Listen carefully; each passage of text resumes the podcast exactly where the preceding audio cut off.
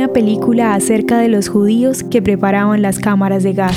En 2001 se proyectó en cine La Zona Gris, una película del director y guionista estadounidense Tim Blake Nelson. Esta historia está basada en un libro de Miklos Nishli, un médico húngaro que estuvo como prisionero en Auschwitz y que fue obligado a trabajar bajo la supervisión del desquiciado médico alemán Joseph Mengele. Miklos fue testigo de los crueles experimentos científicos que los nazis hacían con humanos, muchos de ellos judíos. En la película veremos a un grupo de prisioneros que fueron seleccionados para preparar los hornos y cámaras de que los nazis usaron durante el holocausto. Pese a que esta tarea les daba privilegios frente a otros prisioneros, no dejaban de sentirse culpables por hacer parte del asesinato sistemático de su propio pueblo. Fue así como organizaron un motín en contra de los soldados nazis que los custodiaban, corriendo el riesgo de perder su aparente inmunidad. En su plan involucraron a prisioneras judías para que robaran explosivos de un depósito de armas y así destruir el crematorio 4. La zona gris es una película que muestra la crueldad del nazismo, pero resalta el heroísmo de los prisioneros que se rebelaron contra la autoridad alemana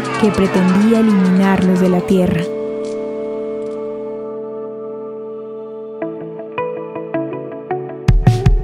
Ya lo sabemos, a veces no te salen nuestras audiohistorias y eso no puede suceder. La solución es sencilla. Ve a nuestro perfil y activa la opción de agregar a favorito. Cada vez que publiquemos tú lo sabrás y ni una audiohistoria te perderás. El contenido original de Audiohistorias de Israel fue provisto y realizado por Philos Project.